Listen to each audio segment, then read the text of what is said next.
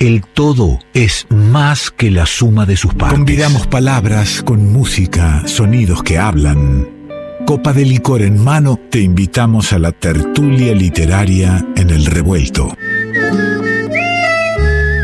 y tenemos la suerte en el revuelto que la palabra poética tenga, tenga nombre propio y que cada tanto podamos encontrarnos en el aire, en la madrugada de la radio, con la reflexión, la propuesta de Natalia Sordi.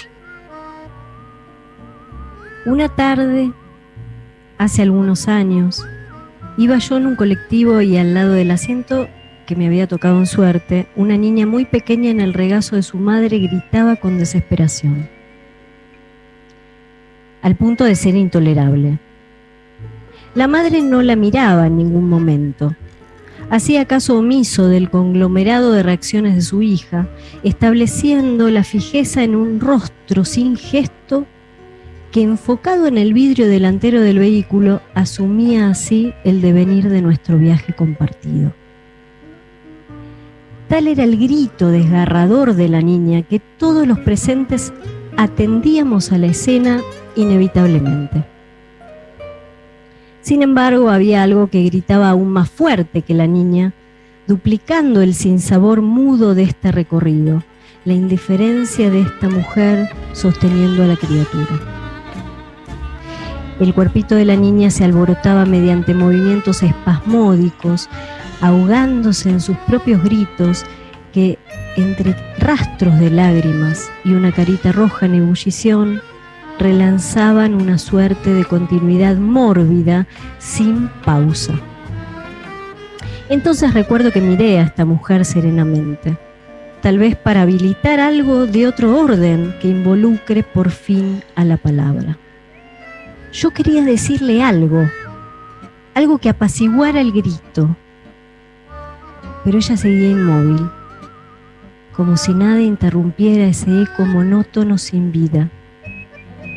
Así que sostuve la mirada en sus ojos y con un leve susurro al levantarme de mi asiento, le dije, háblale. Qué gusto tenerla por aquí, querida Sordi, Natalia Sordi. Y, qué imagen nos trae para abrir este momento de charla. Qué imagen que cuántos hemos vivido en una situación igual, por ahí cambiando el, lugar, los personajes, pero eso de el grito del silencio, ¿no? Tremendo. ¿El grito o el silencio? Ahí hay algo, ¿no? O el este, grito del silencio, o el silencio gritando. Sí, tal vez el grito sea algo mudo, no silencioso. Ahora lo vamos a ver. ¿De qué se tratará eso que llamamos hablar, Simonazzi? ¿Qué será? Es eh? una pregunta. ¿Qué será? Para quienes intentamos surcar el habla constantemente de la manera que. Bueno, ¿quién no? ¿Quién no? ¿Usted pensó algo que es tan evidente o que se nos presenta cotidianamente como algo tan evidente como el hecho de hablar? ¿Qué, será? Eh, puede ser un campo de sorpresas tal vez el hablar y no algo tan evidente, no tan obvio. ¿Qué pasa cuando hablamos? ¿De qué hablamos? ¿A quién le hablamos? ¿Qué nos hace hablar? ¿Hay una relación entre el acto de hablar y lo que hace al amor? Con el psicoanálisis hemos escuchado algunas cosas de esto, nos han, nos han instruido los, los largos recorridos de, por ejemplo, Freud y Lacan al respecto, esto de escuchar a quien habla libremente. En la palabra hablada, por ejemplo, con el psicoanálisis podemos pensar y podemos decir que en la palabra hablada se desliza un saber inconsciente. Que hablar es siempre con otro, es búsqueda de una respuesta en el otro, aunque se hable solo o incluso aunque esa respuesta del otro sea únicamente el silencio. Sabemos que hablar es pedir algo. Bueno, y que ese pedir algo a alguien, en definitiva, es una demanda de amor. Mire a dónde llegamos. En definitiva, casi lo que necesitamos constantemente y estamos en busca en esta vida. Se pide amor. Cuando se habla, ¿de qué otra cosa podemos hablar que no sea de amor? Siempre estamos hablando de amor, ¿o no? Hay algo que habla ahí. Creería que sí, creería que sí. Supongo que sí, espero que sí.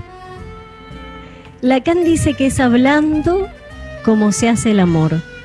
Es un aforismo de él, ¿no? Es una frase muy famosa de Lacan. Es hablando como se hace el amor. Hablar es un acto donde el amor se va haciendo, de alguna manera. El amor es del orden de un decir.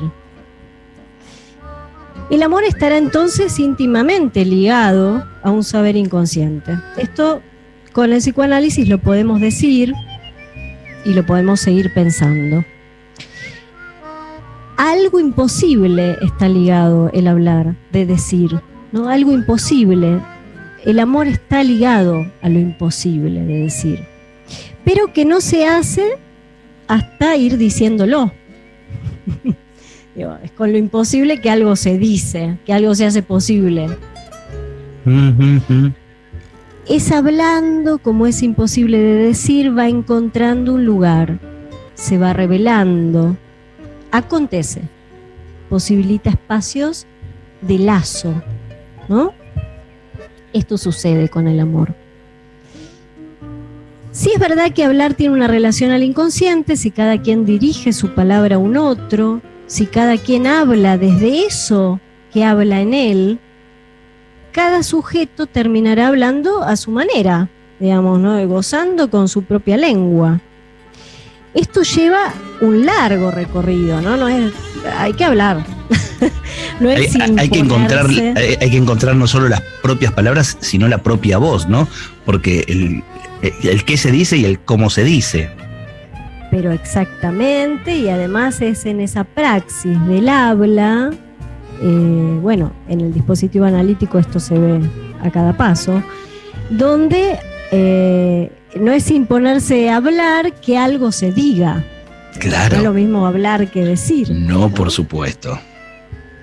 Un sujeto nace en la palabra y pierde ese goce todo del útero materno. ¿Usted se acuerda la vez pasada que hablamos algo de esto? de la pérdida, ¿no? ¿Se acuerda? No, usted me está hablando de, de un mes atrás, tiene que refrescar, imagínese eh, con todo lo que hablamos de, un día para el otro, la cantidad de, la catarata de palabras que nos pasan, que yo tenga ese recuerdo, y mucho menos el oyente. Bueno, no lo ha perdido entonces, porque el, el recuerdo evoca algo perdido. Eh, hemos hablado de la pérdida, de, la, saber perder, y bueno, hablamos que ese goce todo en el momento de nacer, del infans, del infante, ¿no? Cuando nace, eh, pierde ese goce todo fusionado con el útero materno. Em, hay un goce perdido con la palabra. Eh, y eso que está perdido no se recupera sino en parte. El goce cierta recuperación de goce, goza en y con la palabra. Esta es la estructura del, del, ser hablante, es la estructura deseante del ser hablante. ¿Usted conoce ese cuento del Buda? Que no, este Buda no habló durante varios años y de repente un día pidió sal o algo así. ¿Lo recuerda? No, no. Pidió sal. Resulta, de buenas a primeras. Exactamente eso, no voy a entrar mucho más en detalle. Pide, no habla durante muchos años y en un momento pide sal y se le pregunta, ¿no? Los discípulos se acercan y le preguntan, pero maestro, ¿por qué no ha hablado todo este tiempo? A lo cual él responde, porque no me hizo falta nada hasta ahora. Ah, iba, iba, a decir porque no tenía nada que decir. claro. exactamente, no tenía nada que decir, no me hizo falta decir nada. Si nada hace falta, mm, no hay habla posible. Eh, el hablar mismo indica que algo falta. Mm. Se habla porque algo falta decir, ¿no? Eh, se goza de lo que falta en ese sentido. Si no hay goce perdido, no habrá goce buscado, ¿no? Si se habla, si se, si se habla porque algo falta y si se está este, pidiendo amor, porque a lo mejor eh, lo que está faltando es eso. Bueno, el amor hay que hacerlo. hablando. hay que hacerlo hablando. Claro, el amor no es una idea, ¿no? Hay que hacerlo y principalmente eso es lo que venimos a traer. Entonces, si nada falta, si el goce no, no falta, no se busca, entonces ahí que la mudez, ¿no? Lo del relato del principio. Algo queda mudo. E, y la mudez, al contrario de ciertos silencios, es un signo de no pérdida alguna de goce. Eh, un goce que excede, que, que, llena, que excede, deja un sujeto sin posibilidad de hablar, está tomado por eso. Entonces, al hablar se goza, esto no necesariamente involucra un lazo. Por otro lado, el goce es individual, autoerótico, decía Freud, ¿no? No hace lazo. Eh, ¿Vio la gente que habla sola con un bla, bla, bla, bla, bla constante en la cola de la verdulería o en la cola del banco, que está ahí? La gente que habla sola, incluso hablándole a otros, pero está hablando sola. Justamente. Claro. Justamente. En, conversaciones habla sola. Claro, y que uno tiene esa sensación eh, muy, muy presente, ¿no? Eh, de que ese blableo insostenible lo ataca, sintiéndose que su presencia es absolutamente innecesaria. Totalmente. Ahí puede irse en cualquier momento eh, y va a seguir hablando. Pero además de ese goce, blableo, etcétera, está lo deseante en eso también. Esta es, una, doble cuestión en el hablar. Está lo deseante que trae la palabra. Porque incluso aunque uno hable solo, como decíamos recién, hablar involucra a un otro, involucra al deseo, al lazo. Ya en la palabra misma está el otro. Entonces, ¿qué es lo que articula el deseo con el goce? Es una buena pregunta, le digo, ¿eh? no es para responder pero el amor tal vez sea una posible respuesta. El amor como un imposible, va a decir Lacan. Vuelvo a esto. Y tiene una frase Lacan muy interesante que es, la dejo picando, ¿eh? para que quien quiera de los oyentes la, busque y, y siga este caminito. El amor es lo que hace condescender el goce al deseo. Es decir, eso que goza solo a algo compartido. Pregunto, ¿cómo podría hacerse esto sin hablar? Este pasaje, ¿no? Sin, hablar, sin haber hablado, eh, sin que hablen esas, aquellas contingencias, aquellas irrupciones, hacerlas necesarias para que entre dos, o al menos dos, algo se diga y el amor se haga. Hasta aquí he llegado por hoy. Está bien, me gustan las ventanas que abre, me gusta eh, los planteos que deja, y de ahí nos, nos, agarramos del hilito que mejor nos quede para ver por dónde podemos ir y cuánto bien nos podemos hacer o seguir preguntándonos. Siempre, preguntar también es demandar sin dudas. y, con palabras lo hacemos aquí. Así es, no hay otra forma. Eh. Le cierro con una cita de Cortázar. Y nada menos. Dele nomás. Vamos. Lo que, me lo que me gusta de tu cuerpo es el sexo. Lo que me gusta de tu sexo es la boca. Lo que me gusta de tu boca es la lengua. Lo que me gusta de tu lengua es la palabra. Natalia Sordi pasó por el revuelto. Palabras para hacer el amor o silencio para hacer una canción, canción que trae Tincho Acosta. ¿Dónde está el silencio que preciso para suavizar la frente? hace mucho ruido, ¿dónde está el silencio? No me miente. No sé dónde fui. No sé cómo volver.